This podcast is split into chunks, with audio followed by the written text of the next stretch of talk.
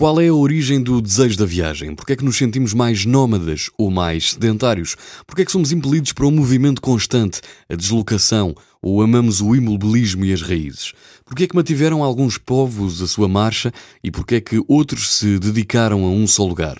Onde cuidaram dos seus campos? A energia que anima estas formas de vida tão distintas, estes dois arquétipos, é a mesma que anima o resto do universo e as combina obscuramente com cada um de nós. A Teoria da Viagem, uma poética da geografia, é um livro do filósofo francês Michel Onfray, um livro breve, com cerca de 120 páginas, que nos provoca uma constante questão: o porquê da viagem? Porquê é que temos desejo de viajar? À medida que vamos lendo, vamos conhecendo também os vários pontos da viagem.